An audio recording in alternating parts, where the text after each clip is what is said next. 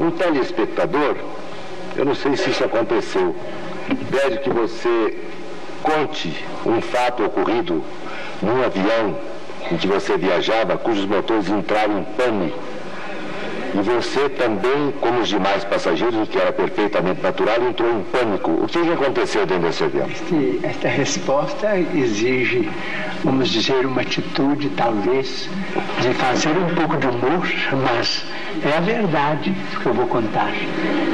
Em 1959, eu me dirigia de Uberaba, para onde eu me transferira recentemente, eu me dirigi para, me dirigi para Belo Horizonte,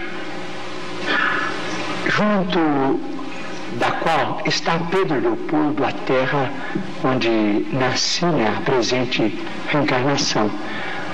E então o avião decolou de Uberaba e fez uma breve parada na cidade de Araxá. Depois o avião decolou de novo depois de uns dez minutos, o avião começou a, a se inclinar para um lado, para outro, às vezes fazia-se uma pirueta, e o pessoal começou todo a gritar e a pedir a Deus, pedir socorro, e eu estou ali acompanhando veio o comandante do avião e disse que não nos impressionássemos, que era um fenômeno chamado vento de cauda e que apenas chegaríamos um pouco mais depressa. Mas algumas pessoas disseram mais depressa no outro mundo.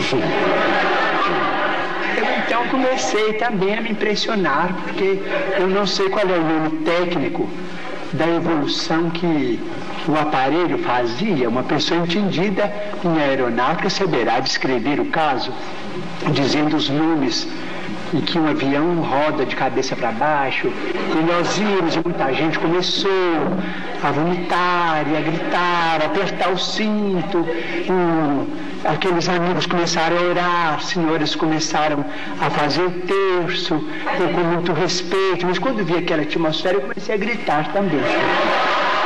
Eu falei assim, bem, todo mundo está gritando, eu também vou gritar, porque isso é a hora da morte. Então comecei a gritar, valei-me, meu Deus.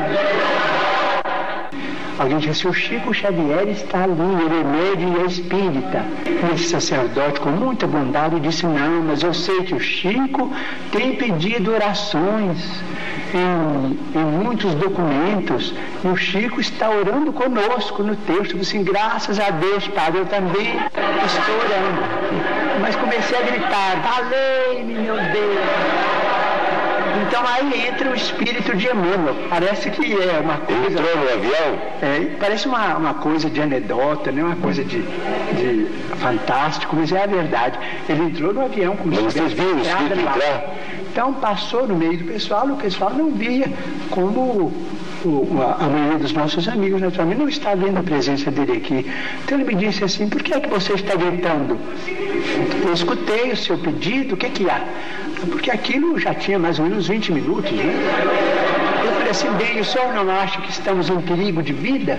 Eu falei assim, está, estão, e o que, é que há com isso? Não tem muita gente em perigo de vida. Vocês não são privilegiados, né? Eu falei assim, tá bem, se estamos em perigo de vida, eu vou gritar. E continuei, continuei a gritar e falei, socorro, meu Deus! E o povo todo gritando socorro. Né? Então ele me disse: Você não acha melhor calar, parar com isso? Dar testemunho da sua fé? da sua confiança na imortalidade. Você, ah, mas e a morte? E nós estamos apavorados diante da morte. Ele falou assim, está bem, então você acha que vai morrer? Eu falei assim, o senhor não acha que estamos em perigo de vida? Eu falei, estão.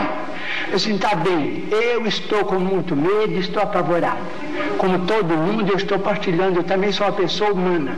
Eu estou com medo também desta hora de morrer nesse desastre. Eu disse, está bem, então morra com educação cala a boca e morra com educação para não afligir a cabeça dos outros com seus gritos. Morra com fé em Deus. Muito bem. Ah, eu quero só saber como é que a gente pode morrer com educação.